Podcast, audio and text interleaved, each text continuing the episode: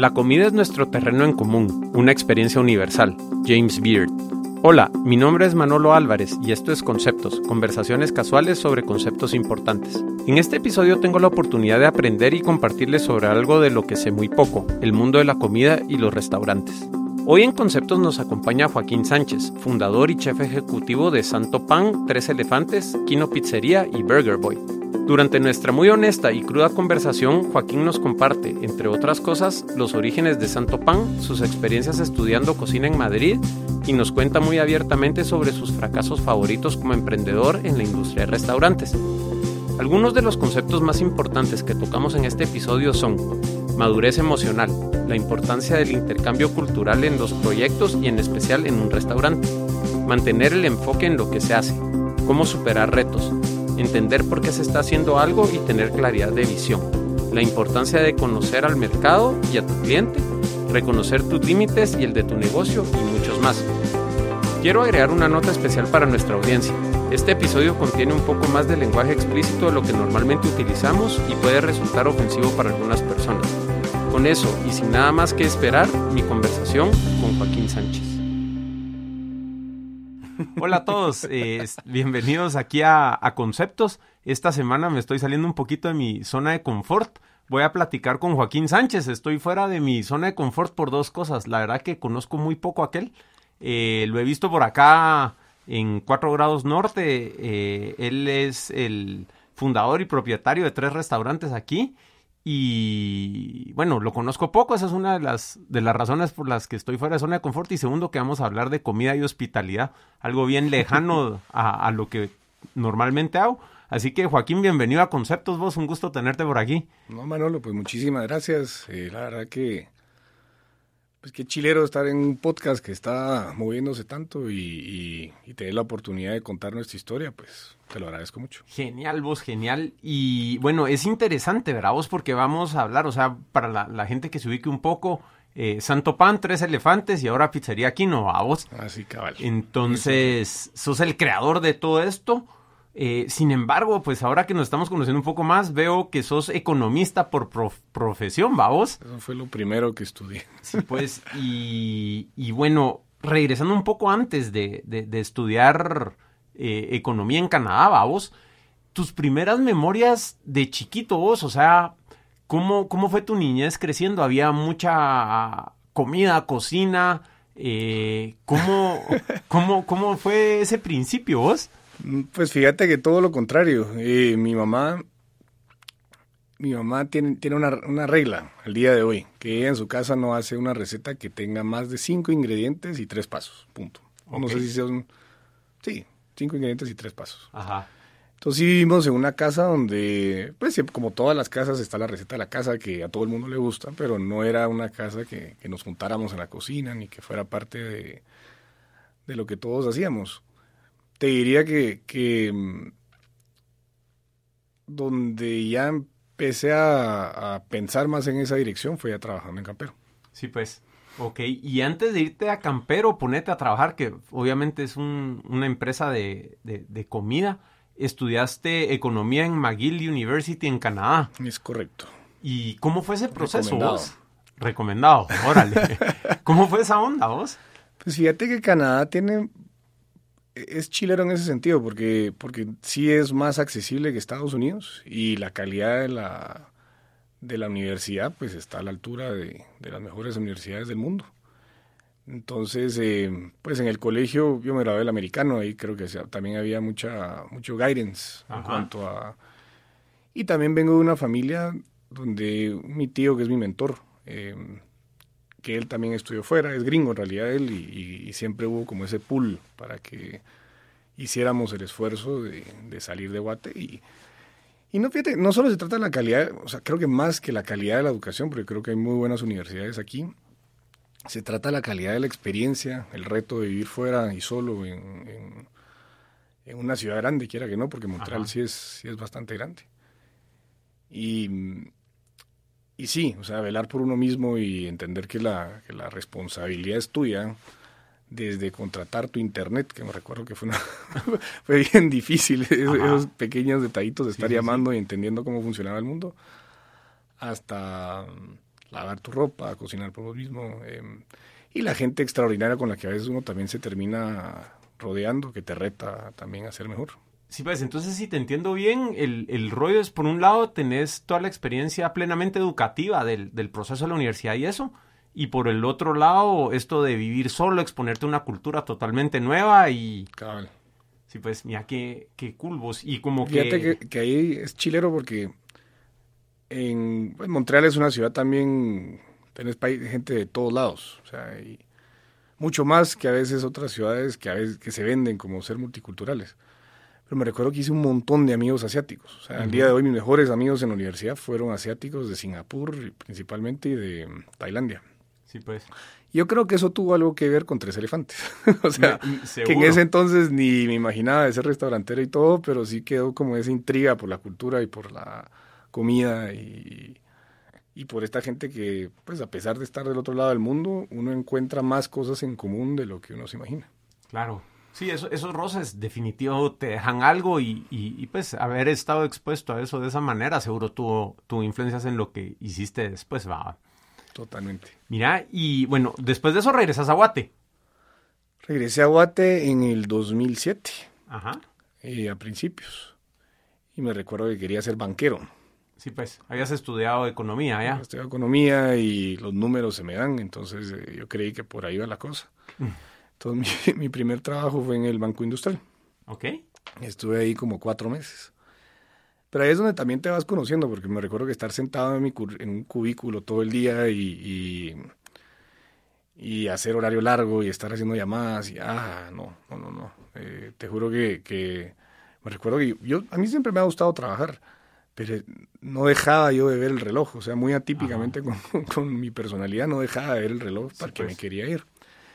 Y lo curioso fue que yo había empezado un proceso, eh, pues un proceso eh, de contratación, una em- o sea, de en Campero al mismo tiempo que el del Banco Industrial. Sí, pues. El del banco fue mucho más rápido y el de Campero era que te citaban cada mes a una entrevista diferente y que ahora tocaba esto, el otro. Entonces me recuerdo cuando me ofrecieron el trabajo, eh, me fui, pero encantado porque también me estaban dando la oportunidad de ser gerente de área. Esa era la, Sí, pues. fue mi primera, mi, mi primer trabajo real.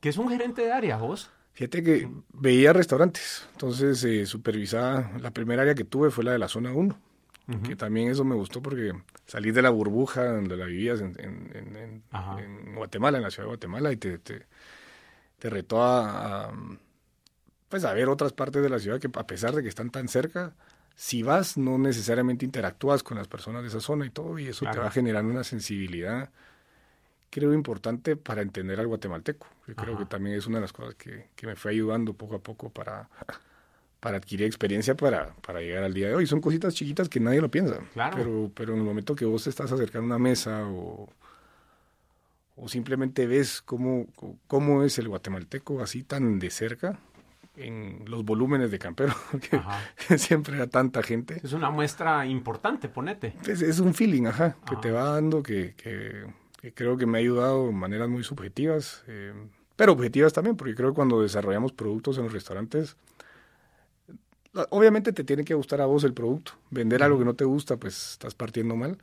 Pero hay muchos productos en mis restaurantes que no me encantan, eh, pero sé que tiene un buen mercado. O sea, y sé que se venden bien y sé que la gente los busca. Entonces, eh, creo que eso, eh, esa, esa conexión eh, humana con las personas para venderles comida, porque la comida es una parte también muy social de, de- de la experiencia humana de todos los días. Y, y, y me suena muy filósofo lo que quieras, pero te juro que yo sí abordé mi negocio de esa forma y, y ha sido creo que parte de la razón por la cual las cosas han, han funcionado. Buenísimo. Mira, entonces estuviste ahí gerente de área de campero, teniendo contacto con personas en la zona 1, después de haber estudiado economía en, en- en- en Canadá, ¿verdad vos? O sea. ¿qué, qué había en vos que, que, que te atrajo a eso? Ponete, La gente. la gente. el rush, el, el ten- ver un restaurante lleno, así operando a full, es, es, es- es como una droga, pues. es Sí, pues. así. El hit. Eh, exacto. Buenísimo. Eh, no, y, y, y- es una, es muy dinámico, ¿me entendés? O sea, ya te alejas del escritorio, te alejas de la computadora y estás hablando con gente. Ajá. Yo al día de hoy me considero una persona todavía reservada. O sea, la gente se sorprende cuando, cuando yo les digo que yo era muy tímido. Pero tímido te digo, o sea, esto hubiera sido así panic attack, estar aquí Sí, pues. sentado con vos. pues, o sea, Ajá. y, y eso también me dio mucho campero, porque te vas como conectando con personas, te obliga a ser asertivo y estar hablando con tantas personas y tenés un problema en el autoservicio y a la vez tenés que, que lidiar con que un colaborador le pasó algo y entonces estás ahí en la jugada, ¿me entendés? Sí, o sea, pues. te saca de tu zona de confort. Y me recuerdo que hasta mis amigos me lo decían, me empezaban a, a ver actuar diferente, vamos, y creo que por eso hay una parte de mí que le agarró tanta pasión a este negocio, porque creo que, que- que era como exactamente lo que yo necesitaba Ajá. para poder evolucionar. Sí, pues. O sea, fui- fuiste a toparte con algo, empujaste fuerte y creciste, pues, y Sí, eso te porque lo- yo detestaba hablar con tanta gente, ¿me entendés? O sea, pero cuando eso se vuelve tu trabajo y, y, y lo tenés que estar haciendo todo el día, porque en realidad, es- claro, siempre hay trabajo de computadora, pero, pero cuando estás en operaciones, eh, se trata de, de- de estar en la jugada. Sí, pues. Vos, y a eso le metiste cuatro años. Como Estuve tres área, años de tres- gerente de área y de ahí estuve otros tres de gerente de marca. Sí, pues. ¿Y ahí qué cambió vos entre gerente de área y gerente de marca? regresé a un cubículo. Eh, que me gustó, aunque no lo creas, recuerdo esos primeros tres meses como, ah, otra vez estoy encerrado en una, una CIA. Eh, ¿qué cam- bueno, ¿qué cambió? Que creo que sí ya un trabajo que uno hace por más de tres años se vuelve monótono. O sea, no, no, no es que uno se vuelva perfecto para ejecutarlo, pero, pero ya las cosas se vuelven demasiado predecibles y, y te desmotiva. Entonces Sí, pues. creo que era bueno el cambio. Creo que a mí me complementó muy bien también y tiene mucho que ver con, con nuevamente, que, que las cosas me han funcionado ya, ya como emprendedor. Que en uno aprendiste a operar y en el otro aprendiste a comercializar, analizar y competir, si lo quieres ver así Ajá. porque te es y yo tenía todas las promociones yo veía mucho de estrategia de precio y ofertas y y, y entonces te, te, te ayuda a ver el mercado de la comida como en contexto o sea Ajá. como los distintos segmentos que hay no solo de comida sino que a nivel precio a nivel de experiencia y y entonces eso es- o sea fue como un perfect o sea a lo que yo lo que yo ya había hecho y me sentía muy a gusto con la industria. O Sí, pues. sentía que verdaderamente yo ir a un restaurante me emocionaba siempre. O sea, Ajá. Y mi esposa a veces ya no quería que la vea a restaurantes porque yo más que estaba platicando con ella, en ese entonces mi novia, por cierto, Sí, pues. ella andaba ahí viendo que por qué jalaban esto arriba. Sí, pues. Entonces, Aquí estoy, va, aquí estoy. Y, y aquel viendo la cocina. Y... exacto.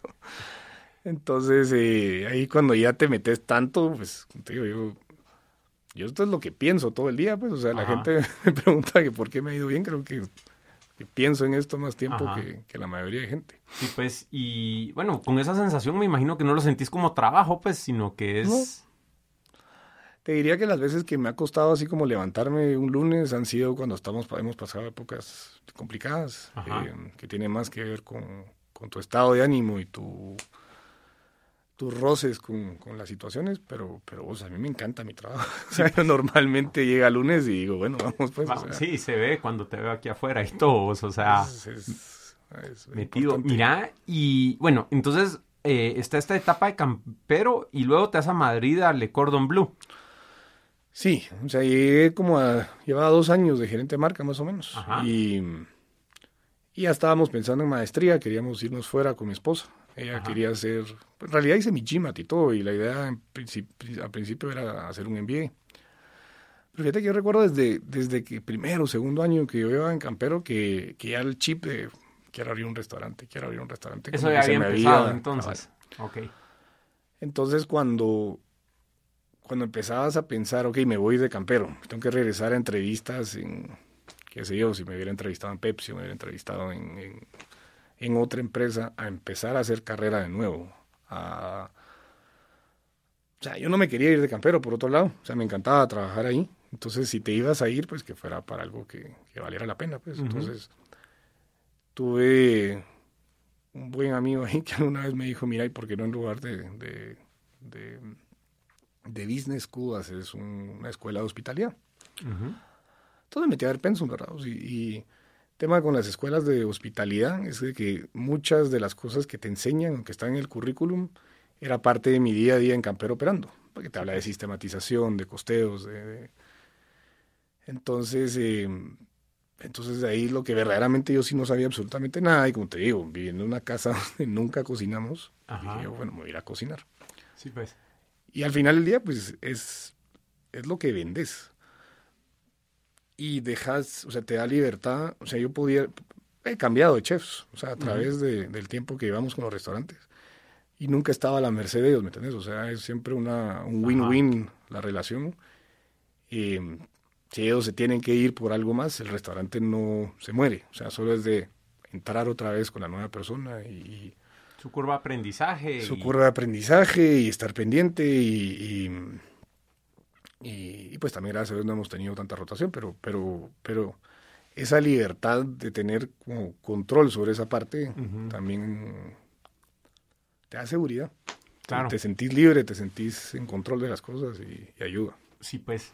Entonces, fuiste a aprender a cocinar a Madrid vos. Aquí tal vez me gustaría que, que platicáramos un poquito en ya que lo hiciste dos veces, vamos en Canadá y en España, ¿qué tips le pudieras dar a alguien que está tal vez pensando irse por primera o segunda vez a estudiar fuera? Ponete qué, cómo, cómo fue el proceso y qué, qué deben tomar en cuenta. Pues mira, el proceso, o sea, eh, primero lo que hay que solucionar es qué quieres hacer. Creo que sí debería haber un objetivo con irte. Eh, Creo que eso lo tenía menos claro cuando me fui a la universidad. Hoy te lo analizo y te digo, ah, sí, que me iba a vivir solo. En ese momento no tenés idea. Pues. pues me voy, quería vivir a lejos de mis papás, creo yo, y, ser libre, pues, o sea. Ajá. Em, entonces, por eso te puedo, creo que la respuesta va a ser más, más va a ser mejor si hablamos de Madrid. Ok, ok. O sea, mira, tengo, tener un objetivo. O sea, entender bien qué es lo que vas a estudiar y cómo te va a servir. Porque las escuelas de cocina, eh, te diría yo a nivel mundial, están teniendo un montón de críticas porque mucha gente va ahí de muy joven, salen y ahí encuentran trabajos y se dan cuenta que la deuda, sí. y si es que te lo pagaron tus papás, o sea, de trabajando de cocinero, te vas a tardar años, pero no años como cinco años, no que décadas en pagar tu deuda. No hace sentido financiero, ponete. No hace sentido financiero. Abordarlo como lo hice yo, que era para emprender en un negocio, genial. Entonces ese es como creo que el, proceso, entender el valor, porque es caro. O sea, hay que entender de que, de que no solo es el, el tuition y los fees, sino que es el apartamento, es la comida, es... Sí. Quiera que no esas cosas en Guatemala, pues no, hay mucha gente aquí pues o viven con sus papás, o ya tenés tu apartamento enganchado, lo estás pagando, o, ya te regalaron una casa y vives en la casa regalada. Pero allá es, es alquiler y la tierra es cara, o sea, siempre va a ser caro. Eh, entonces te diría tener tu objetivo y asegurar de que, haga sentido. Segundo, pues hoy en la época de tener internet, toda la información que necesitas está ahí. O sea, para investigar pensums, universidades, ciudades. Hay, hay una página que me encanta, que siempre uso cuando voy de viaje, que se llama budgetyourtrip.com, creo que es. Entonces te hace comparativos entre ciudades con sus precios promedios. Entonces eso también lo puedes ir viendo para adecuarte a tu, a tu presupuesto. Porque una de las cosas que sí te digo, por ejemplo, de Montreal. Qué chilero es decir, viví en Montreal, pero a los 19 años yo tenía un len. Entonces, tenés esta ciudad genial que tiene teatro, que tiene restaurantes de categoría mundial, que tiene... Y no puedes hacer nada, más que ir al pub de los universitarios que quedaba en un sótano apestoso, o sea, pues, en downtown, ¿me entiendes? O sea, entonces, no le sacas raja a la ciudad. O sea, yo, hubiera pensado tal vez que de joven me hubiera convenido mejor ir a un small town y hubiera sido más barato. O sea, vivir y, todo hubiera sido... Y hubieras podido verdaderamente sacarle provecho a lo que hay, pues, o sea, eh, agregarle a eso que Montreal era muy grande. Entonces, eh, no era, o sea, yo fui a visitar a algunos de mis amigos a sus college towns, y y era bien alegre salir a caminar porque se terminaban topando entre ellos porque lo que había en la universidad era. O sea, vos salías a parrandear dependiendo de la discoteca o lo, que escogieras. Era bien posible pasarse toda la noche y estás con tu grupito de cuatro y no conoces a nadie, pues, o sea, porque así de grande era la ciudad. Ajá. Entonces son detallitos que, te digo, pensar muy bien a dónde te querés ir también y las razones. Y Montreal es muy frío, o sea, el frío deprime. Entonces eso es algo que, y creo que también vale la pena. Entonces, primero, escoge qué quieres hacer, por qué lo quieres hacer. Segundo, escoge a dónde quieres ir. Pero que con Madrid, yo siempre decíamos que queríamos vivir en un lugar de... Porque el otro Cordon Blue queda en París y el otro queda en Londres. Sí, pues. Pero queríamos vivir en una ciudad donde hablaran español. Estar más con gente latina y sentir como esa... Como, pues, por más que a mí el inglés no me no, es una barrera, o sea, no es lo mismo, pues, ajá, no es lo mismo, o sea, no es lo mismo bromear en español y, sentirte cómodo en tu idioma que, traducir, ¿verdad? Y y la, y la tercera, te voy a pues armarlo como un plan. O sea, armar todas las paquetes, presupuestar. Si te vas a endeudar, yo me endeudé para Montreal. Y solo asegurar que, que los paquetes de, se vayan a pagar y que tendrás un plan financiero así bastante claro. Y vean afuera de Estados Unidos, porque Estados Unidos sí es absurdamente caro. O sea, en Canadá la, la educación está tan subsidiada por el gobierno que aún los internacionales pues no, no, pagan ni de cerca lo que, lo que era pagado en Estados Unidos. Sí, pues. Entonces te diría eso. Y just do it, porque creo que así como con todo en la vida el momento solo donde renunciaste a tu trabajo o compras el boleto o mandas el primer pago a la universidad, es ansiedad, pues, o sea, pero, pero final del día, si lo pensaste bien, como en las partes creo yo que, te acabo de hablar, pues debería funcionar. Sí, pues, y dale. Vos entonces aprendes a cocinar en Madrid, te tiras eh, tu universidad allá y decidís regresar a Guate a fundar un restaurante vos. Pues así fue. Así fue. en su momento cuando me fui allá era aprender a cocinar. Sí, pues, entonces mira, aquí quisiera aprovechar para platicar algo, porque creo yo que mucho del éxito que estás teniendo puede venir por una coyuntura que, que tenés vos. O sea, por un lado tenés la, la experiencia y la calle, por así decirlo, de campero, más eh, Canadá, economía y entender los números, más aprendiste a conocer. Entonces es como que tenés este triangulito que, que fuiste construyendo, ¿verdad vos? No, fíjate que lo he hablado con otros emprendedores y, o sea, no hay una receta mágica. Hay Mara que a los 22 años dicen, ya no quiero trabajar para nadie y empiezan con sus carretitas chucos y, y terminan siendo dueños de, más de lo que tal vez yo, yo podría ahorita proclamar a la misma edad. Ajá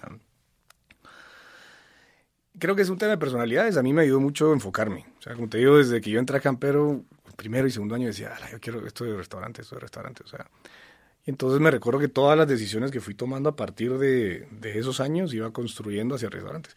Me recuerdo que tuve una oferta para salirme de Campero una vez laboral que, que al final no me la hicieron, fíjate. Pues. Nunca fue una oferta, estoy mintiendo. Fui unas entrevistas donde parecía que todo se iba a dar y allá, no sé, seguro le dieron el trabajo a alguien más me recuerdo que estaba muy frustrado, pero, pero porque el salario era creo que dos veces lo que ganaba yo y todo, pero no eran restaurantes.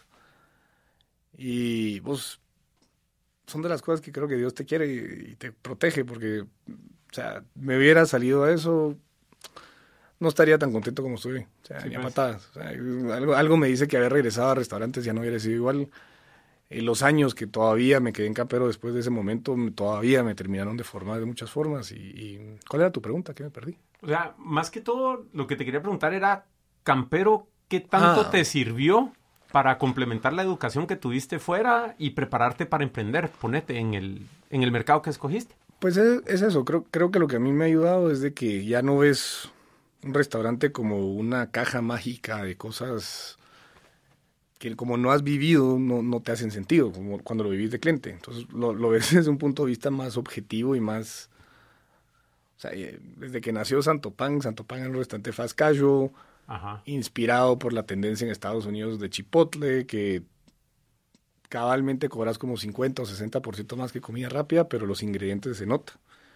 Entonces es como esta híbrido de tener mejor comida, como obtendrías en un restaurante como Full Sit Down, Ajá pero, pero con un servicio más casual, más apretado, obviamente, pues necesitas sacarle más raja cada metro cuadrado y, y que el valor se va al producto. Entonces, eso ya existía en Estados Unidos y de ahí nació Santo Pan. O sea, no fue que. Obviamente, Santo Pan sí lo, lo creamos acá, pues, o sea, eh, no sé, no. Pero, pero como te digo, tenés esa como, como teoría de restaurantero atrás y entender los, las, las, los restaurantes por categorías, por... por, por ya, lo ves como bien objetivo. Es que en principio me preguntabas de que para, para vos era... O sea, salirte a hablar de hospitalidad, pues no te hacía clic porque vos estás acostumbrado a... A software, a, software. Eh, y esto es igual, o sea, si a mí me hablas de software, yo, yo veo Facebook, yo creo que cualquier página de internet y creo que es magia, pues yo ¿cómo diablos hacen para que la ventanita salga y... Ajá. Y, y con comida, pues me recuerdo que cuando iba de cliente, pues yo también sentía esa magia cuando el plato llegaba a la, mesa. Y, y, hoy por hoy, pues ya esa parte se perdió. Claro. ya no siento la magia, solo, solo es como, como, como algo que ya, ya entiendo cómo funciona. Pero el punto es, es ese, o sea, que, que, emprendí tal vez la razón que las cosas han funcionado, aunque no, pues hay cosas que no han funcionado, pero, pero nunca me dio un gran cachimbazo, ¿no? un putazo, porque, porque ya viste, una mala palabra. Ya, ahí está. Primera. Bien, va una. Eh, nunca me dio un gran putazo porque, porque lo que, pues el lo que escogí hacer iba muy enfocado en los últimos ocho años de mi carrera profesional, vamos. O sea, y cuando solo pensás en una cosa, pues ya a la hora de hacerla, pues es más fácil. Seguro. Yo creo que eso de, de, tener una meta clara, vamos, y, y, un enfoque y algo que te motive, de ahí lo demás cae por su propio peso, pues, porque estás pensando en eso, le dedicas el tiempo, te motiva y entras en un círculo virtuoso donde, donde obviamente eh, vas a tener tus putazos, pues, o sea, tal vez no enormes que te lleven a la quiebra o algo, pero los vas a poder sobrellevar porque tenés claro a dónde querés llegar, vamos. Sí, y no, y eso definitivamente es la otra. O sea, me recuerdo cuando Pizza fue el primer restaurante que alguna vez me imaginé que iba a ser. Me recuerdo cuando me estaba casando que estábamos buscando un apartamento. Y la pobre de bienes raíces ya me mataba porque uno de mis requerimientos era poder poner un horno de leña porque yo quería aprender a hacer pizza. En ese entonces no sabía cocinar. Sí, pues. Entonces me recuerdo que nos llegó como a 16 casas. Después hicimos una oferta sobre la que más, o sea, la única de todas esas porque en muchos casos va, estás en el jardín, pero no, la chimenea te va a activar, te va a ahumar toda la, la, torre, vamos, entonces eso no funcionaba. Y te va a otros que entonces estaban muy caros o otros que estaban hechos mierda y entonces... Eh, por fin llegamos a este y me recuerdo que la señora al final se echó para atrás. Ya no lo quiso alquilar, no me recuerdo por qué. Sí, pues. Y, entonces me recuerdo que regresamos a un apartamento que, que, estaba como en un penthouse. Pagamos más de lo que queríamos presupuestar, o sea, pero los dos trabajábamos, nos iba bien. Y el dueño nos puso nuestro de leña en una terraza fantástica que teníamos. El primer día que encendimos ese horno, como la torre que estábamos nosotros era la más chiquita en un complejo de torres. Sí, pues. Solo ves que una ráfaga de humo así se iba a la torre. Y me llamó el dueño a decir, mira, no puedes volver a aprender esa babosada. Te decía la puteada que me dio el edificio. Entonces, y en esa terraza fue que alguien me, dio la idea de lo de Cordon Blue que te conté. Sí, pues. Pero, pero lo que voy es de que esto fue en el 2012. Eh, y yo abrí el Santo Pan a finales del o sea, yo entré a Camper en el 2007, tal vez 2008, 2009, la idea de abrir un restaurante ya estaba y abrí Santo Pan en el 2015, final. Sí, pues. Entonces, te das cuenta todos esos años. Creo que eso también ayuda y es otro consejo que a veces le doy a la Mara que está emprendiendo es, es escoger. O sea, y no, y no, el hecho de que no vas a obtener esa meta el año siguiente, el año siguiente, el año siguiente. O sea, en ese momento disfrutate lo que estás viviendo. O sea, enfócate más en, en, lo que estás aprendiendo, en la gente con la que estás, en en los gustos de la vida, ¿me entendés? O sea, y, pero igual si vos estás en, yo me quedaba trabajando en Campero, que era como la gran decisión que tuve que tomar en algún momento, cada año en my pocket construía hacia ese sueño. Entonces no era, no, no era ni, no fue ni pesado esperar, ¿me entendés? O sea, pues. solo fue parte del proceso conforme se tuvo que dar. Y Campero también tenía indemnización universal y entonces cuando me fui me, me muy buena plata y eso también ido un montón a a invertir, porque todo eso fue inversión en, lo que, en lo que vino después. Buenísimo, vos. Yo creo que ya llegamos al punto donde podemos empezar a, platicar de, tus tres bebés, vos. ¿Verdad? Eh, vos, yo quiero ver si nos puedes contar un poco la historia de cómo nació el primero, que es Santo Pan, y llegamos a ese maravilloso pulled pork, vos. de mis cosas favoritas. Beef, es beef, pulled beef. Pulled beef. Ajá. Vos, No te digo pues que estoy fuera de mi zona de confort. no te preocupes. Aunque, no lo, aunque no creas Yo le puse pulled. Muchas de las cosas de Santo Pan era tratar de hacer como algo parecido, pero diferente. Entonces, como estaba pulled pork, pulled pork, la mano, dije, vamos, pulled beef. O sí, son pues, hilachas, pues, pero no le digas pues, Es espectacular, vos. O sea, me, fascina ese vos. Entonces, o sea, ¿cómo fue el proceso de nacimiento? O, o ponete desde que dijiste, bueno, voy a arrancar este proyecto y, y, te comprometiste con él. ¿Cómo fue ese camino vos? Pues mira, tardó a retroceder un poquito porque eh, estando en Madrid lo que sí veíamos era una oportunidad con comida asiática. Y nos dimos cuenta con mi esposa que nos encantaba. Pues, te decía yo por mi, vínculo asiático. Eh, terminábamos en Madrid buscando más restaurantes asiáticos, tailandeses y indios principalmente, que, que comida española. Entonces dijimos, y esto en Guate no hay, y, entonces nos ocurrió hacer un viaje por Asia. Entonces salimos de Madrid pues, regresando a Guate, pero estuvimos en India, Tailandia, Vietnam y Hong Kong. De ahí venía el menú de tres elefantes. Llegando a Guate, pues yo con mi cultura de ejecutivo de multinacional, pues hice una presentación que tenía un brief creativo, que tenía con quién queríamos ser como marca, a qué mercado, por qué comida asiática, o sea, todo así muy fundamentado estrategia de precios también. Te hablaba un benchmark de precios de, distintos restaurantes que estaban de moda en el momento. Y, puchica, salgo con mi presentación y consigo mi reunión en Fontavela y todo. Y, ah, me encantó tu presentación, pues ahí te vamos a llamar, el siguiente local que se nos, nos habilite es tuyo, vamos. Dos semanas después me enteraba yo que se había, se había abierto un local, vamos. Y empezaba a llamar, ah, no, vos, ese se lo íbamos a dar a tal y tal persona. El, el, el, siguiente estudio no te preocupes, va. Y al final lo que te das cuenta es de cuando te pasa cinco veces con distinta gente, te das cuenta que nadie te quería un local porque no sabías, o sea, en realidad que, cuál era tu, tu, capacidad en realidad de ejecutar algo bueno. Entonces, vos entre frustración y todo ese tiempo, me empecé a topar con Cuatro Lado Norte. Empezaba a venir, me iba, creo que unos días en chamba, me iba a, caminito, a la computadora, y y me recuerdo que, que, me gustó. Y me recuerdo que entonces Juan, Juan Mini nos ofreció el local del Santo Pan chiquito. Santo Pan después lo ampliamos. Y yo le dije a mi esposa, pues y encima yo, yo que soy inquieto, vamos, entonces ya sentía ya cinco meses y estaba tomando mucho y ah, no, no, no. Me sentí inútil, pues. Entonces, agarrémoslo. Eh, no, es tres no es para tres elefantes, hagamos algo ahí para mientras, pero cuando, o sea, por lo menos a mí me da algo que hacer mientras abre, abrimos el otro.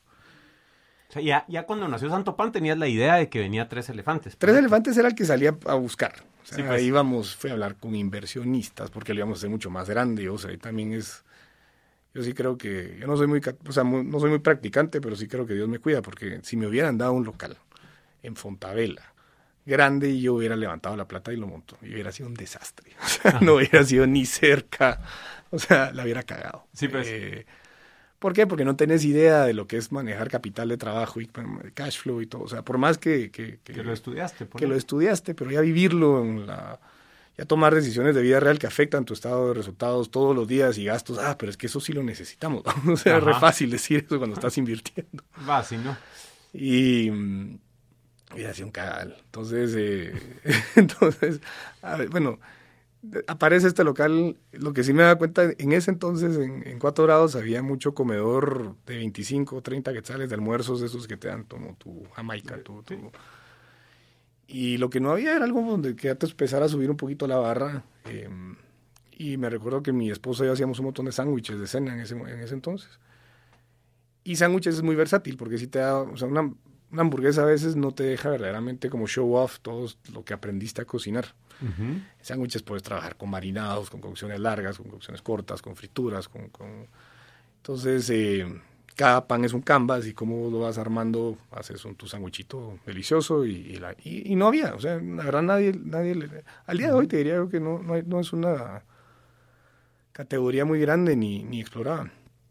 Entonces montamos, ah, y, venía todo ese mi know ese mi conocimiento de fast casual y chipotle y panera y, eventualmente Shake Shack. Ajá. Entonces dije yo, aquí me voy a meter a vos. Lo que sí te reconozco es que nunca pensé que Santo Pan iba a, funcionar tan bien como funcionó. Em, nunca registré el nombre Santo Pan. como a los seis meses que lo veía lleno, lleno, lleno, llamé al abogado. Le dije, mira, esto creo que sé que... sí, registremos el nombre, por favor. Sí, pues pensábamos que iba a ser una cafeterita así del barrio, o sea, un restaurantito de barrio ahí que hoy por hoy pues vemos que, que sí tiene potencial. Em, y Santo Pan venía de sándwich. Entonces, san, sándwich, san, santo, santo pan. pan a pues. veces es un sándwich en Guatemala. Em, también me parecía gracioso que íbamos a tocar rock y vender un montón de cerveza, entonces no era nada santo el lugar. O sea, Sí, pues. Aparte también de... Que los playlists son buenos, vos. esos, esos playlists tomaron como la semana de apertura, me recuerdo que a veces pasábamos con el, el primer empleado de Santo Pan, se llamaba Minor, seguro muchos los de aquí lo recuerdan bien. Ajá. Pasábamos horas. Ah, esa es buena, esa es buena. Es- Entonces hicimos el... Es que eso es parte de un restaurante, ¿verdad? vos? O sea, no solo Totalmente. la comida, sino que todo el ambiente Totalmente. O sea, ¿verdad? sí, influye. Y ese playlist nos te ayuda a crear vínculos emocionales. O sea, muchas veces la que la gente... Lo que me parece a mí bien cool de los restaurantes es de que sí tenés la oportunidad a través de tu ambiente, tu servicio, tu comida y todo, le generas una emoción a un cliente, positiva o negativa. Y la música, o sea, en este caso para mí fue bien fácil, pues, o sea, esa es la música con la que crecí en los noventas y, hagamos- y aquí estamos llenos de gente de mi edad y esto le va a gustar. vamos, a- Sí, pues. a- que esa es la canción, me recuerdo que estaba con mis cuates en tal y tal lugar, Ajá. con la primera novia, bla, bla. Entonces, eh, el playlist siempre tiene... Y, no hay, y esa música en particular tiene eso. O sea, el de Tres Elefantes, que lo hice más como con techno, nunca fue así. Ujú. La pizzería le metí más como hip hop y, y funk y, y Frank Sinatra y todo, pero no tiene tampoco lo que tiene Santo. Porque Ajá. ahí sí, esa música para mucha gente es, es, es- es importante. ¿vamos? Claro. Claro, claro. Entonces, bueno, escoges playlist y todo el rollo vos. ¿Y, y con qué te topaste que había que hacer que no te imaginaste que te ibas todo. a topar al lanzar? Todo. Una de las cosas que uno no se da cuenta de las multinacionales, de ser ejecutivo, de, de- de trabajar, uno, something you take for granted, Ajá. Es que tanto los departamentos de apoyo, como le llamaban en Campero, son apoyan, vamos. O sea, que cuando no hay nadie a quien puedes llamar para que te contrate a alguien, no hay nadie que... No, no, te- no tenés proveedores, no tenés... eh, eh, o sea, montar la pizzerita, por más que tomó tiempo, fue mucho más fluido porque ya...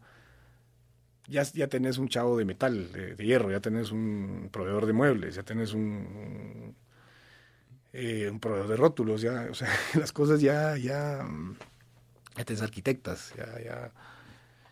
Y en ese entonces todo, o sea, es que, eh, o sea, me recuerdo que, que, que bueno que ya pasaron cuatro años y que la SAT ya no puede llegar a ver, a ver lo de la contabilidad del 2015, fíjate, porque Sí, pues. era un desmadre, vamos. Yo pagaba con cheques, como a veces no tenía dinero en la cuenta de Santo Pan, pagaba con, Cheques con cheques personales. personales y así se fue. el- bueno, eso fue como tres meses, diríamos, pero, pero es todo. O sea, sí pensar de que no estás solo, Ajá. a nadie le importa si te va a ir bien o no, eh, más que a tu familia y, y- y ya. Y, y es duro. O sea, emprender no es, no es difícil porque sea una ciencia lo que hace, lo que hace uno. Es difícil porque emocionalmente de estar ahí todos los días echando punta, punta, Ajá. punta. Eso es lo difícil. Sí, yo creo que esa parte emocional viene mucho también de que eh, realmente si llegas a la madurez emocional de poder ver el fracaso como, como aprendizaje, Eso como ponete, cuesta. Estás aprendiendo todos los días, si así lo querés ver, vamos. Entonces, creo yo que somos bien ingenuos y, y creemos que cuando vamos a hacer algo por la primera vez nos debiera salir todo bien, vamos, y lo que vas viendo es que no tenés la más mínima idea de... No, como te digo, yo todavía me ahorré un montón de putazos porque me metí a un negocio que entendía. Pero, vos, bueno, estás hablando de estos tres, pero tengo un restaurante Peri. Ajá, Peri me ha sacado canas, como no tenés idea. Sí pues. O sea, y, y, mm, y lo hablo, mencionaste algo, eh, ¿cómo es que dijiste? La, la, Madurez emocional. ajá, la madurez emocional para entender, o sea, aceptar ese fracaso. Lo voy a llamar un fracaso todavía, pero, pero sí, sí ha sido un duro aprendizaje de, de, de aterrizarte, vamos, y, y- y- si querés te cuento la historia de Peri más Ajá, adelante, sí, pero, sí, pues. pero, pero sí, es- eso es lo difícil, o sea, es como tener los huevos ahí para, para arrancar. Y, y tío, o sea, entender de que estás solo. O sea, yo me recuerdo, también uno que no sabe, o sea, en ese entonces había este presupuesto en la cuenta para tres elefantes, no es que nos habíamos gastado todo el presupuesto de Santo Pan, entonces Ajá. tampoco es que estábamos tan apretados. Pero me recuerdo con ese pánico de que no sabía si la cosa iba a funcionar, cuando ya estábamos, o sea, o sea, Santo Pan sacó sus gastos desde su primer mes de operación, o sea, no, nunca perdió. Sí, pues. Pucha, eso es. Sí, sí, sí, No, no, pues, como te digo, cuatro grados ayudó en ese momento. Eh, la gente estaba muy curiosa de, qué estaba pasando acá y pues cualquier lugarcito nuevo pues iban a explorar. Y si hacías las cosas bien esa primera vez, pues tenías gente que te regresaba, que te hablaba bien de vos. Eh, redes sociales estaban booming, vos le metías un dólar a, Santo, a, Facebook. Ajá. Tenés idea, pues, lo, la cantidad de likes que o sea, hoy tienes que meterle como 50 dólares para generar el, mismo impacto. Entonces, muchas pues. cosas a tu favor que te ayudaban en ese momento. Pero, pero el punto más que, estabas preguntando es, em, ¿cuál era el punto? La historia. O sea, ¿cómo, fue ponerte la semana antes de abrir y esa primera semana vos? Eh, ah, no, te decía. Entonces me puse de mesero y yo, juraba que, que, la primera semana, y, o sea, yo tenía este pánico de que la gente iba a dejar de llegar y no quería contratar a un mesero si yo no garantizaba que, después tendría que despedirme, ¿entendés? Porque los gastos, pues no tenía ni idea, o sea, por más que hiciste un presupuesto, vos mismo sabes que es, que es paja, pues, o sea, no, no, nada de lo que está escrito en esa hoja necesariamente se iba a dar. Pues, y fíjate que con eso, o sea, yo siempre he creído eso, que era verdadero para mi industria, vamos porque el software y que no sabes cuándo vas a entregar y todo, entonces paja, o sea, pasa en todos lados, pues. Pasa en todas las industrias y más cuando es tu primero. O sea, yo te diría, cuando replica un santo pan, y pues, ya tenés idea de la cantidad de transacciones, tenés idea de la cantidad de sillas, ya, ya, ya todo se te va a hacer más predecible, ya sabes qué vas a vender. O sea, nosotros vendemos un montón de alitas, ¿vamos? Y yo nunca, yo sabía que las alitas iban a ser un éxito, pero nunca creí que iba a ser el éxito que, terminó siendo, pues, o sea... Ajá. Eh, las alitas de aquel vos le gustan.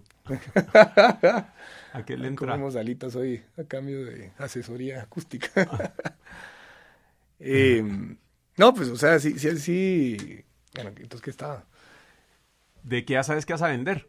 No, o sea, tío, no, no, en ese entonces solo, yo me recuerdo que me levantaba vos y yo siempre estaba apertura. Mulaos, o sea, ¿por qué no contraté un mesero y me lo hubiera pasado un poquito mejor? Porque llegaba pues. a las 10 de la mañana, entonces me recuerdo que abrimos con desayunos. Entonces, una época que estaba llegando, una, una semana, que estoy llegando a las 6 de la mañana y me iba a las 10 de la noche. Obviamente, una semana después, si no vendimos ni un desayuno, cerramos desayunos y ahí quedó. Sí, pues. Pero, pero me recuerdo que contraté al mesero como hasta los dos meses, cuando ya constantemente, pero para mientras yo vivía los desmadres, eh, pues hoy tan fácil que para nosotros es conseguir un extra. O sea, alguien faltó, llamás y conseguís un extra, llega una persona y, en ese entonces yo ni enterado de todo eso, ¿me entiendes?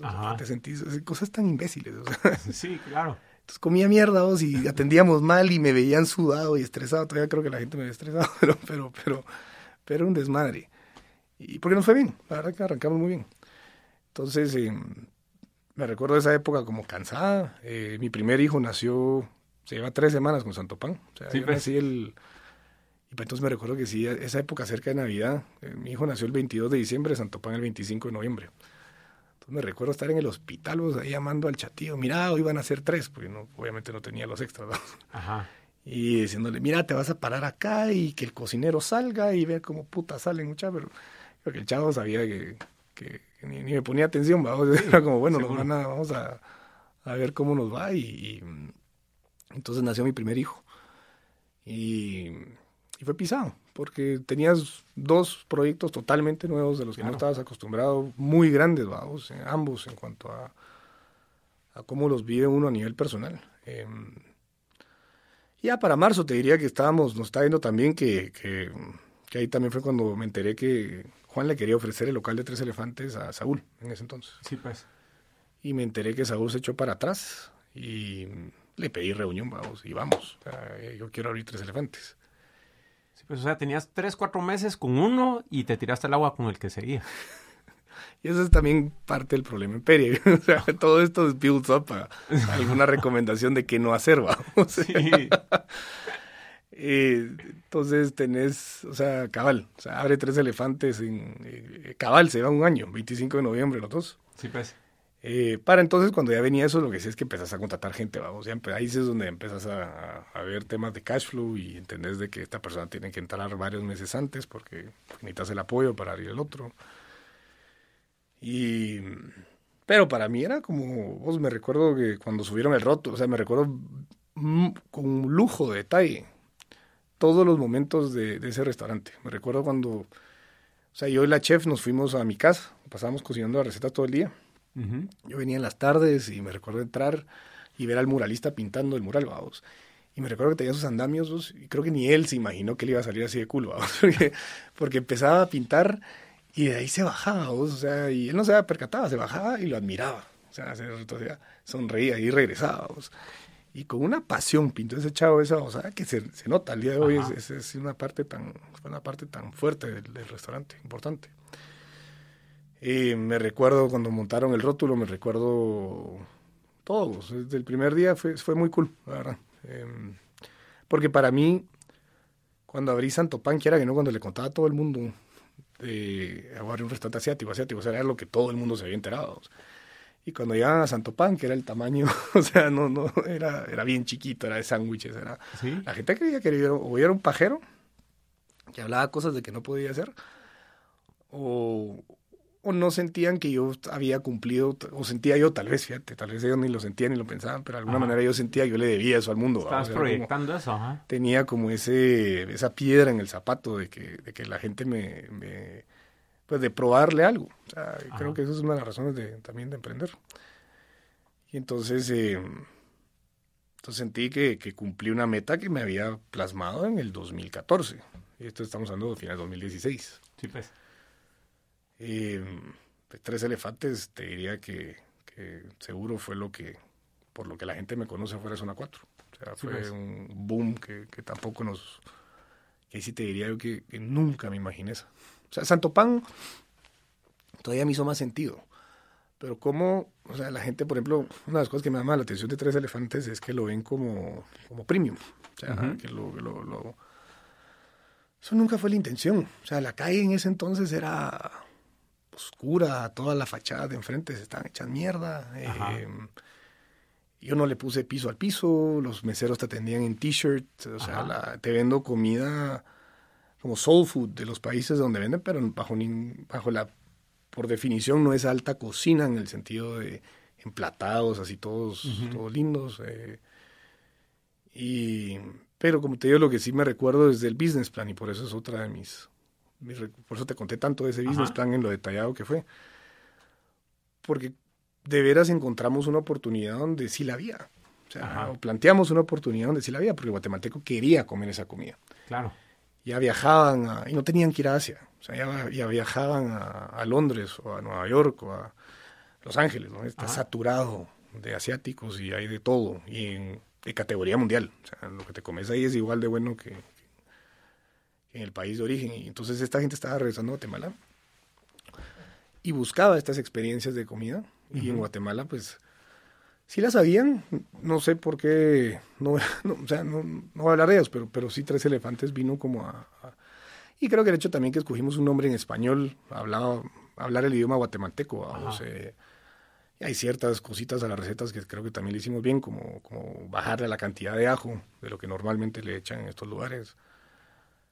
Sí, como que tropicalizaste la comida un poco. Pero fíjate que no te cambié la receta, o sea, son los mismos ingredientes, y, esa era como mi medida. Yo te decía, este se va a llamar tica masala, pues tiene, que ser un tica masala, o no puede ser tica masala versión Joaquín. Sí, pues. Pero lo que tenés que hacer ahí es entender de que si yo hubiera abierto tica masala como lo ha vendido eso, como lo comí en India, me iría la mierda. O sea, no, no, no, había, no hay un mercado ni un paladar en Guatemala para comer la cantidad de ajo, jengibre. Entonces lo único es de que si la receta te decía 100 gramos, yo le bajaba la mitad. Sí, pues. Eh, Buenísimo. Pues algo bien interesante de, de Tres Elefantes, vos, y pues creo que me había guardado contarte esta historia para que para acá. Pero, pues, ¿te acuerdas que estuve bien mal de salud y andaba con mi lonchera arriba para abajo y no podía comer cualquier cosa, vamos? Entonces, en Santo Pan siempre buena onda la Mara y como que mira, eh, tu vaso de agua y lo que fuera y nunca tuve problema de que metiera mi lonchera. Eh, vos, en Tres Elefantes llegué con mi lonchera y pues la demás gente que iba pidió su almuerzo y todo y por primera vez vos vino uno de tus meseros y me dice, mira, eh, ¿no crees que te caliente la, la, comida en el microondas del restaurante, vamos? O sea, digo, son pequeños detalles que no por tenerte acá enfrente, pues, pero no en cualquier lado te pasan, pues. O sea, he ido a lugares donde tenía que ir con mi lonchera, vamos, y tenía un almuerzo de negocios y, miren, no, no puede, pues. ¿Verdad? Pues mira, creo... Pues qué bueno. O sea, tenía miedo que la historia iba a terminar. no, no, no. Pero te digo, son, pequeñas cosas que, van allá, más allá de la comida, creo yo. Y es como que la experiencia y que también te, te sentís con, con el lugar, vamos. Pues mira, creo que también venir a Cuatro Grados Norte trataba, o sea, tenés que entender Cuatro Grados Norte, vamos. Eh, eh, es diferente, yo a veces pienso, o sea, va, si yo trabajara en, ¿qué te dijera yo? En el centro empresarial ahí de Campero, yo iba a bajar a Sushito, hace caso. Ajá. Ahí nadie hubiera llevado lonchera, pero, pero hay que entender que Cuatro Grados Norte tiene como esta calidez humana, eh, es, como esta... O sea, el hecho que te conocemos por... O sea, yo me recuerdo de vos ahí tomando chela antes de lo que me contaste. Cabal. Y oyendo, y me dijiste vos, ¿qué, hago poder oír Rage Against the Machine, estar tomando cerveza en esta terracita? O sea... Pues increíble, pues. Y entonces como llega uno a tener ese vínculo más humano con la gente y eso es lo que creo que ha sido tan de huevo estar acá. Ajá. Eh, pues esas cosas creo que se vuelven parte... De, de la comunidad, vamos, o sea, eh, entender de que, de que, de que, y aparte también tienes que ser, entender de que, o sea, si vas a servir, eso es una cosa que, que, en Guatemala, inclusive a miembros de mi familia les choca, vamos, me veían a mí levantando platos y limpiando huesitos y, y chicho, o sea, sí. eh, pero servir ya en la modalidad como lo entienden afuera de Guatemala, eh, creo que te diría que ha cambiado muchísimo el día de hoy. Em, yo me recuerdo cuando empecé, empecé a ir a la pista, este Rick Sacrison ahí estaba metido, como, eso también me recuerdo que fue una de las cosas que me marcó a vos, como que ya, ya, esto ya es cool, a vos, porque el chavo se veía bien cool, iba a la mesa, te preguntaba qué onda. Eh. y entonces cuando entendés servicio como, como que es, no, no es que estés siendo como como el sirviente, vamos, o sea, sino que este, solo sos un profesional de servicio. Claro. Entonces la hospitalidad ya, cobra otra, otro significado que hace que ellos, yo, en Tres Elefantes yo no sé, no, mucha gente va a lonchera ahí, para ser todo esto en Santo Pan sí pasa todos los días, pues, o sea, Ajá. Tres Elefantes tal vez la gente... Sí, como se siente más premium, no vaya a la lonchera, Ajá, ahorita, ahorita, que lo pienso, no, ni, ni, lo había notado, pero no, pero entendiendo tu situación, como te digo, hasta más, qué bueno que te apoyamos y qué bueno que ellos tuvieron esa, esa comprensión de, de vernos también a nosotros eh, desenvolvernos con la gente de la comunidad, pues, o sea, que creo que era lo importante. Sí, yo creo que qué bonito que se crea una cultura, ponete, de, de, de, empresa, donde la Mara sí se preocupa por uno cuando llegas, pues. ¿Verdad? que eso no, no es tan fácil. ¿Vos entonces crees que entender la comunidad de por acá sí ha ayudado a los tres restaurantes? Sí. El hecho de que me fui de mesero en Santo Pan ayudó mucho, fíjate. Porque como que la gente, esos primeros tres meses, terminé hablando con... O sea, me obligaba mucho a, estar en contacto con el cliente y a, entender lo que estaba pasando, vamos. Y entonces te empezás a escuchar historias, te preguntaban... Eh, entender a los tequis, vamos, que trabajan en el edificio, a ellos no les gustaba que yo les fuera a hablar mucho, entonces ahí eras un poquito más... Eh, eh, más breve, tal vez, en, la visita a la mesa. Pero, pero sí, creo que cuatro grados, o sea, a mí me ayudó por dos razones. Una, porque como que te atraía a este cliente apasionado, curioso, foodie, eh, que quería una buena comida y no pagar precios de 200 pesos de plato. O sea, y, por otro lado, em, me ayudó a empezar chiquito, vamos. y lo chiquito después se creció y después se volvió otro restaurante y entonces eso se volvió manejable. Y, en zona 10 a veces siento que esas zonas no te permiten ser chiquito, no, no te ayudan tanto como, como cuatro grados porque quiera que no, yo estaba teniendo a veces emprendedores que estaban viendo exactamente lo mismo que yo estaba viendo en ese momento y entonces eso también te generaba apoyo, vamos. Em, em, o sea, el pero sí, sí, verdad Cuatro Lados sí, sí nos ayudó un montón y, estar conectado con la gente en Cuatro Lados ha sido clave. Fíjate que hay un libro que se llama Small Giants que cuenta historias de, de empresas que llegaron a ser súper lucrativas y eso, pero con nichos específicos, pequeños y nunca se volvieron multinacionales y todo eso.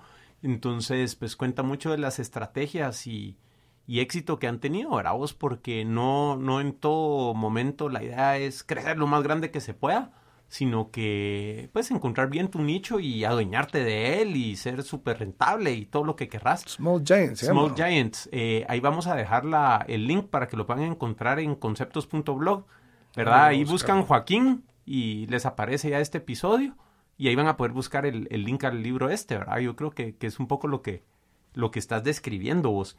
Mira, y algo que, que te quería preguntar para saciar mi curiosidad, ponete, todo este tema de non-GMO y gluten free y todo eso, ¿cómo afecta a un restaurante y qué decidís hacer vos?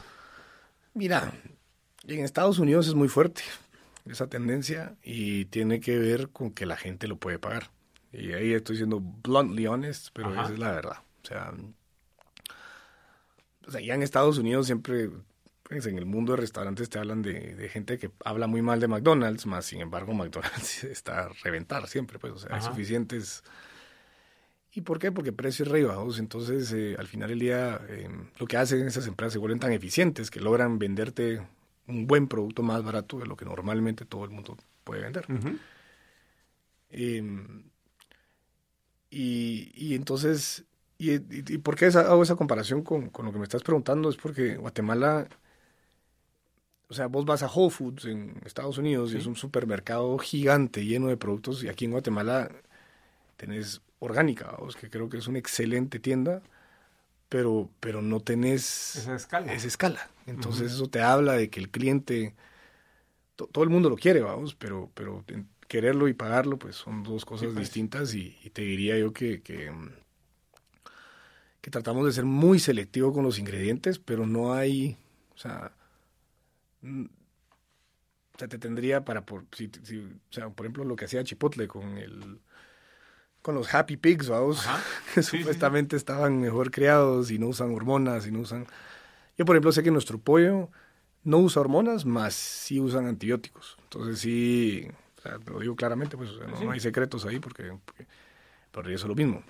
Te tendría que cobrar 10 o 15 o 20 quetzales más si quisiera encontrar ese pollo en Guatemala y sería difícil. O sea, no, sí, pues. no, no, no, es como que también diferente es cuando tenés un proveedor que constantemente te lo lleve, porque alguien que escuchando esto va a decir, ah, no, pero yo conozco a tal y tal persona que tiene gallinas y te lleva los pollos y... Sí, pues. Sí, pero yo necesito que me lleves 100, entre 150 alitas de... 150 libras de alitas a, a la semana y necesito que me lleves eh, entre los tres restaurantes también como 100 libras de pechugas. ¿Me vas a llevar eso? Me lo vas a llevar puntual, me lo vas a llevar higiénicamente procesado, asegurando de que no voy a matar a nadie. Eso no lo hay. Claro. En Estados Unidos sí lo hay. Creo que es una tendencia bien importante, creo que hacer conciencia de, de, de, cómo se cría nuestra comida, de, de que de, de, o sea, es, es, es básico, vamos, pero creo también dos cosas. Deben haber GMOs que son fatales para la salud, deben haber otros que tal vez no lo son. Entonces creo que sí tienen que haber un proceso científico y que no sea una tendencia como si fuera politics de vos sos republicano, yo demócrata y soy anti, eh, o sea, Cabal. anti qué. O sea, primero entendamos qué proceso está. Yo sí soy más anti hormonas y me parece nasty porque estás creciendo el animal más allá de su sí. capacidad. Vamos. Antibióticos, que también esta, muchas de estas empresas no, por ejemplo, Shake Shack te vende carne antibiotic free. Uh -huh el tema ahí es qué tan cerca están las vacas una con la otra, porque si están muy cerca, se enferman.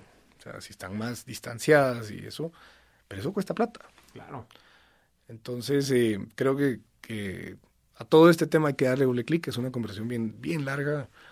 No es mi área de expertise tampoco. Sí, pues. eh, pero, pero sí creemos mucho en, en o sea, nosotros, Caoba Farms eventualmente dejó ese negocio, pero teníamos verdes de Caoba Farms. Nuestro pan de Santo Pan lo trabajamos con los mejores panaderos de Guatemala. Eh, en, en, la pizzería usamos masa madre. En, o sea, sí somos muy conscientes de los ingredientes que cogemos. Tratamos de siempre ser lo mejor, pero siempre dentro de lo que el cliente quiere y puede pagar. Seguro. Vos, y con todo este tema de las alergias y el gluten free y todo eso, o sea, ¿qué, qué tanto te repercute o es algo sí. que no pasa o cómo lo tomas en cuenta en los menús o, o, ingredientes vos? Mira, en Tres Elefantes ahí sí somos bien cuidadosos de preguntar porque hay muchos ingredientes, o sea, no te puedo poner toda la lista de ingredientes de un tikka masala porque se, o sea, es interminable. Pues, o sea, eh, entonces, por ejemplo, el tikka masala tiene cashews. Eh, si vos, pero no los ves, están licuados en la salsa. Sí, pues. Si vos sos alérgico a cashews, a semimarañón, te podrías morir. Entonces, eh, sí es bien importante que el mesero pregunte. Esa es, pues. esa es clave. El tema del gluten es uno que también está, mm, es fuerte, o sea, es fuerte hoy. eh, y es algo que creo que podemos mejorar como empresa. No, no es un área que atendemos. Tres Elefantes la atiende muy bien porque, porque la- las pastas y todo eso es de arroz. Entonces Sí, pues. ahí es más fácil. O sea, na- naturalmente es, es gluten free. Sí, pues. Pero meter una masa gluten free a la pizzería, a veces la, la gente me pregunta mucho por qué no lo hago. Tiene mucho que ver con el horno. O sea, yo te, esas masas las tendríamos que comprar como congeladas y las meto al horno de leña a la temperatura que, que cocinamos, las quemas así. Entonces, pues. en realidad no es eso. Tendría que tener otro horno encendido todo el tiempo que te podría generar más de mil quetzales, dos mil quetzales mensuales de, de- de energía eléctrica, Sí, dependiendo pues. del tamaño del horno. Aparte de la inversión del horno, porque el horno que tengo ahorita no, no se prestaría para, para ese propósito. Entonces, como te digo, todo tiene solución, pero sí hay que meterle cabeza y, y investigar. Sí, pues, sí, porque a mí lo que me llama la atención, es que ahora oigo todo el mundo, es que no puedo gluten, ¿no? O sea, yo antes no oía eso, pues, no sé si no se sabía o... Mira, yo lo, lo que sí sé del gluten, que lo leí en un artículo, es que hay mucha gente que es intolerante a algo más y creen que es gluten. Sí, pues. Hay gente que sí es celíaca y esa gente que me está escuchando con mucho cariño porque sé que son apasionadamente... o sea, a Sí. veces, uno- a veces oy- oyen a gente criticar el- el- la tendencia, o sea, son anti tendencia de gluten y, y se ofenden, pero...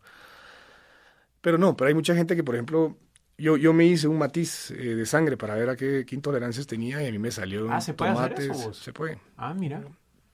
Em, ¿Dónde, ¿Dónde se hace eso? Por si alguien quisiera... déjame, Si querés lo buscas y lo sí, lo ponemos en las después, notas del, notas, del ajá.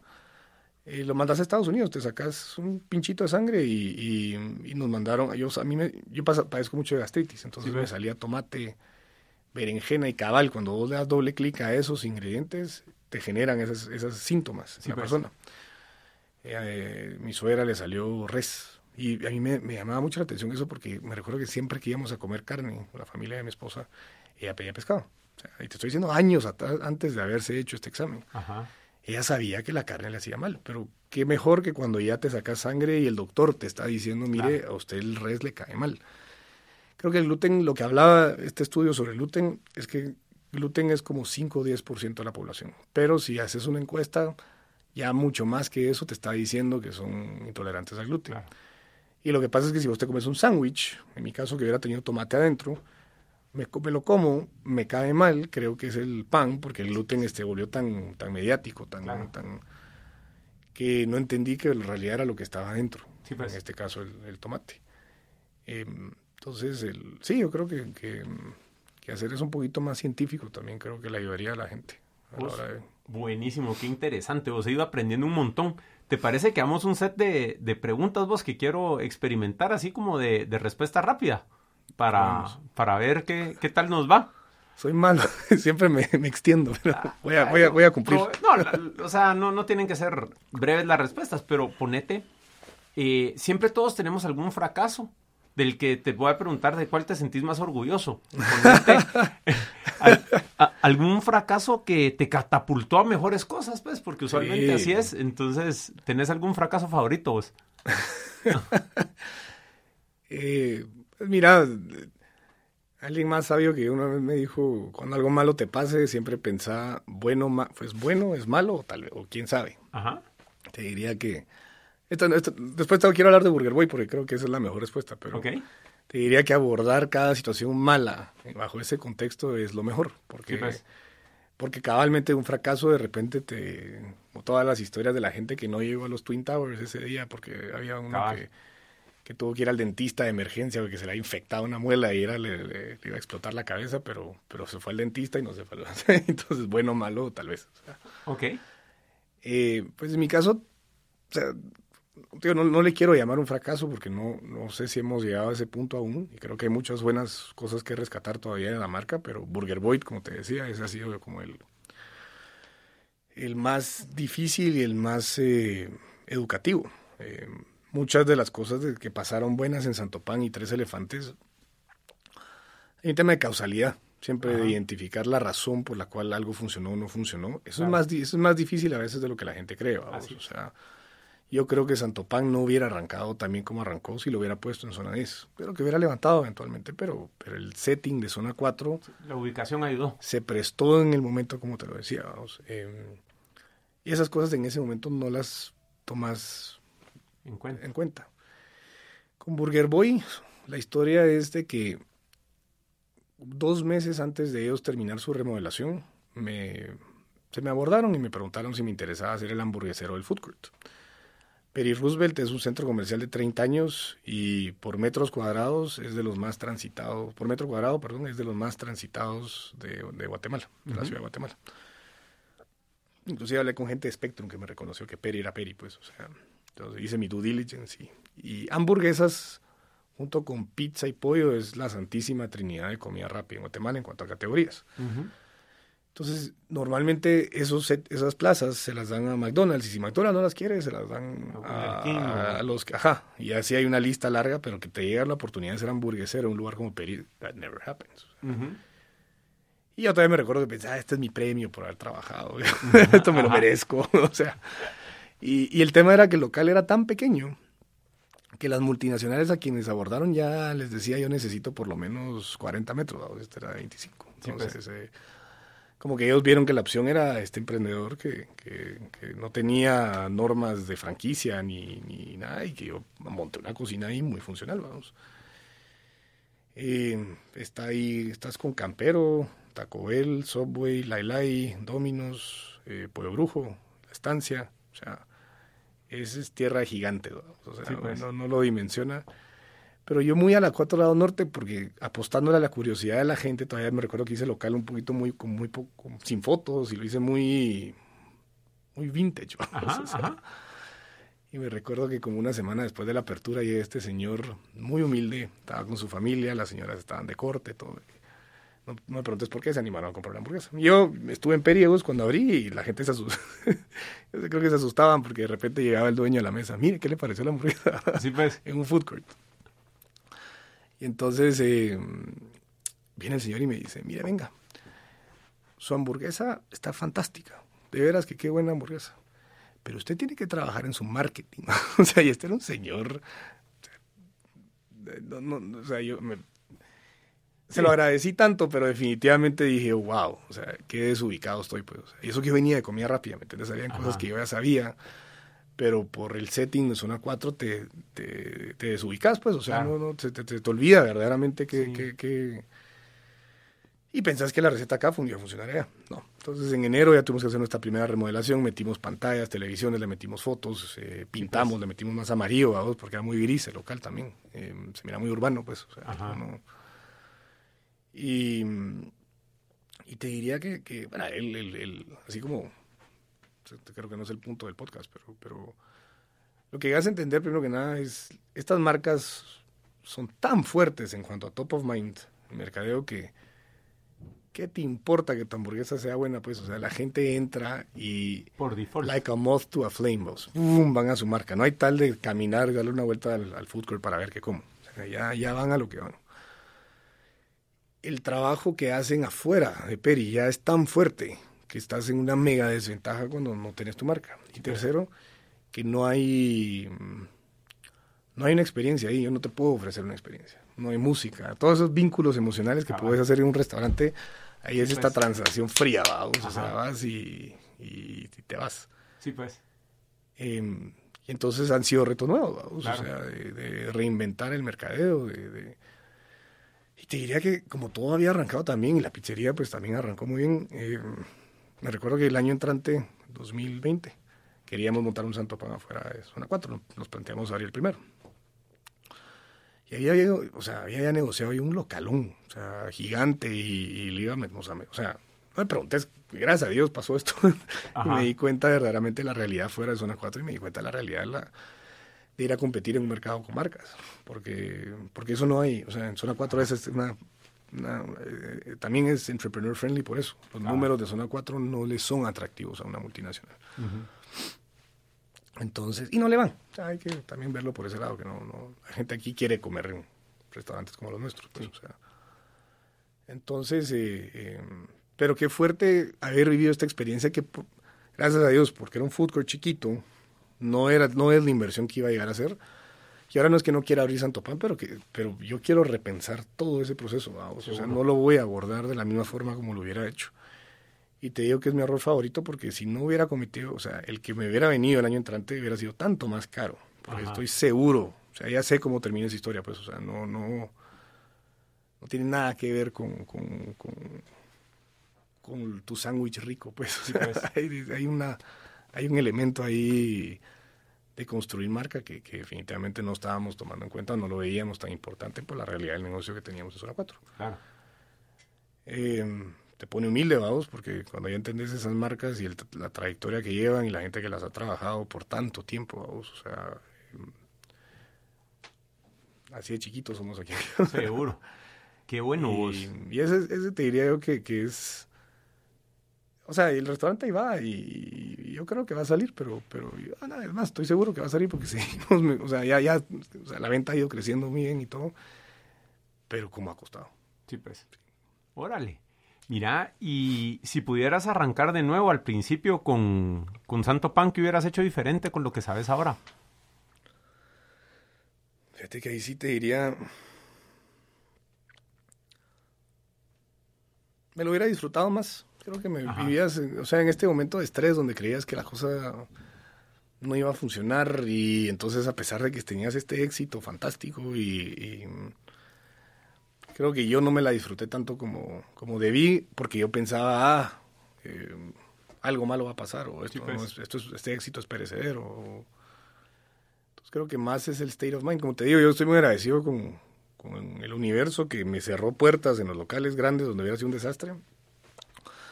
Y creo que como se dieron las cosas de haber empezado con este localito chiquito, donde los errores que cometí, al final en la nunca me salieron tan caros, ¿me entiendes? Pues. O sea, eh, la verdad que,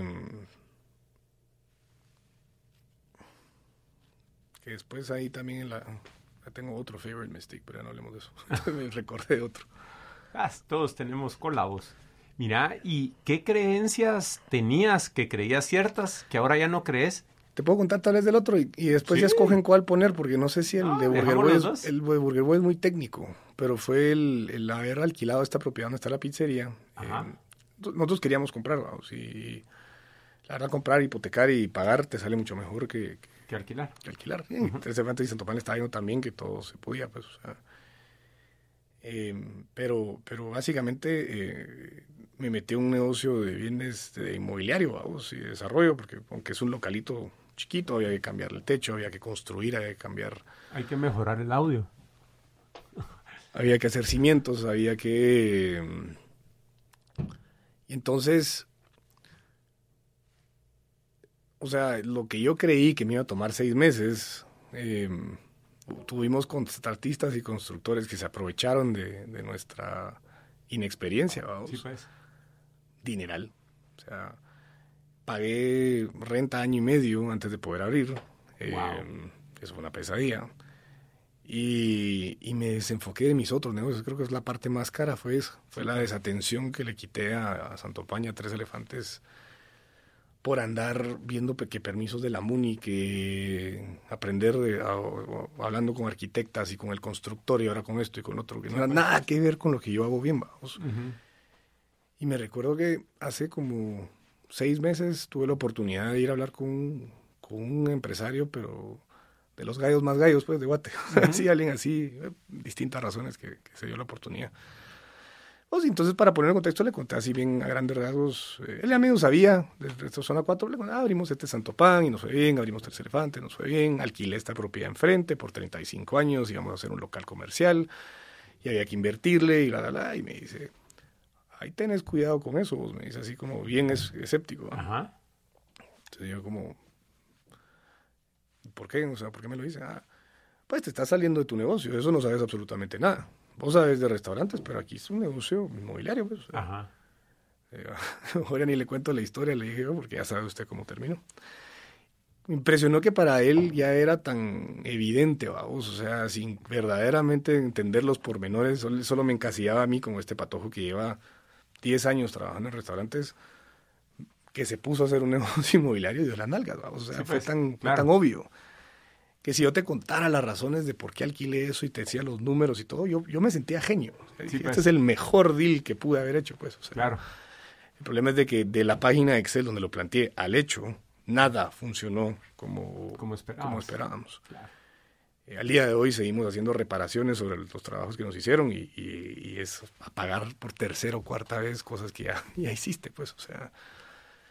Entonces, eh, bueno, te decía, si quieren, prefieren dejar este mistake. A mí lo que me gusta es de que este sí te habla de enfoque. O sea, veo mucha gente, hablo mucho emprendedor de veces de que eh, quieren como, como, ah, tienen una empresa que hace esto y otra empresa que hace lo otro, y las, abren todas al mismo tiempo, vamos, y, y, si vos te pegas a lo que sabes hacer, no solo te vas a volver mejor para hacer lo que otras personas, y eso es tu ventaja competitiva, sino que te vas a dar cuenta que tu cerebro es como un como un local, vamos, un comercial. Tiene cierta cantidad de metros cuadrados y si vos le metes distintas actividades, le vas a dedicar menos a cada una. Buenísimo, pues eh, si no te molesta, dejamos los dos vos. Ah, bueno, pues mandas. Órale. bueno, volviendo a las preguntas, vos, ¿qué creencias tenías que creías ciertas que has cambiado en los últimos años?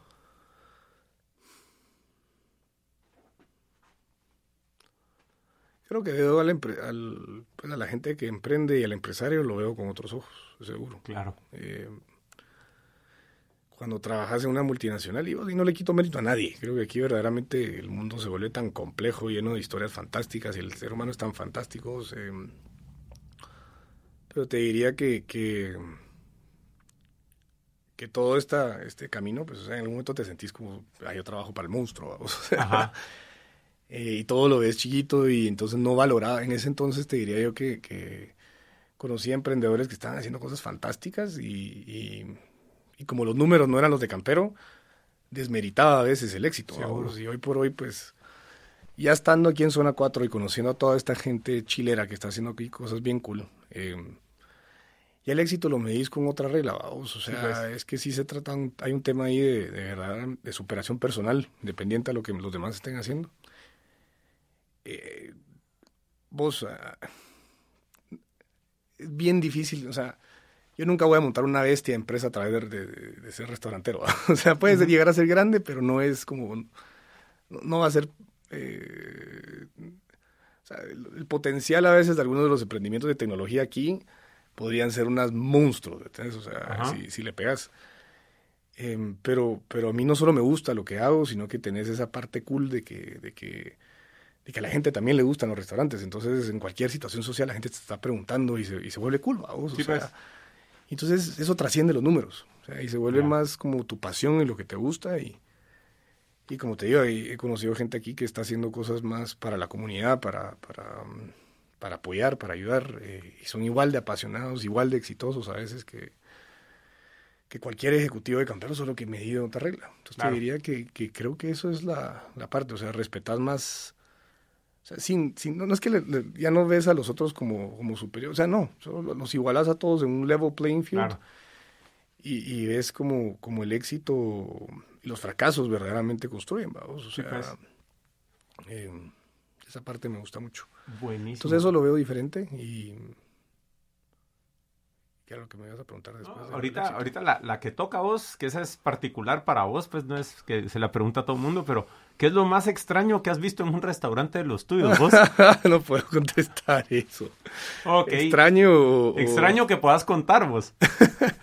me imagino. Eh... ¿Qué, hemos, ¿Qué ha sido lo más extraño?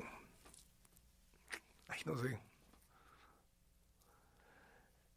No sé si es extraño, a mí me parece súper cool llegar a entender a las, las, personalidades distintas de la gente, vamos. Pues. Llegas a, desde ver parejitas peleándose y culpar al restaurante por algo que no tenemos nada que ver, porque están tan pues. de mal humor por la... Ajá.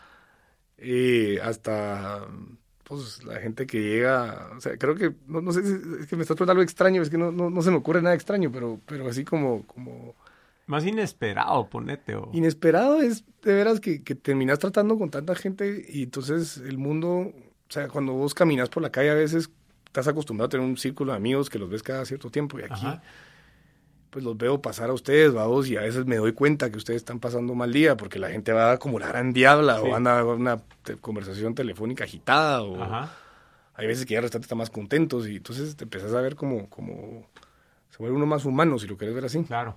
Eh, extraño, es que me estás preguntando extraño. Déjame pensarla. Va. Buenísimo, ahí, ahí la podemos dejar vos. Y bueno, para ir cerrando vos, te, te quisiera pedir, eh, hoy estábamos hablando fuera de micrófonos, vos, y me decías que para vos es bien importante como que ser bien auténtico y, honesto. No sé si le quisieras dejar un mensaje a la, a la, audiencia de conceptos respecto a eso, vos, que veo que es bien importante para vos.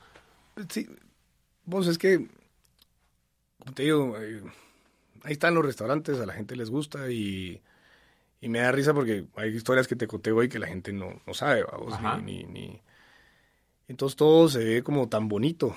no ves los restaurantes llenos de gente y ahí me ves a mí contento en la calle atendiendo. Y... Pero detrás de todas las historias siempre van a haber estas historias de fracaso. Entonces es algo que, que te digo que, que, me ha construido mucho. Por eso regresamos a lo de My Favorite Mistakes que me preguntabas antes.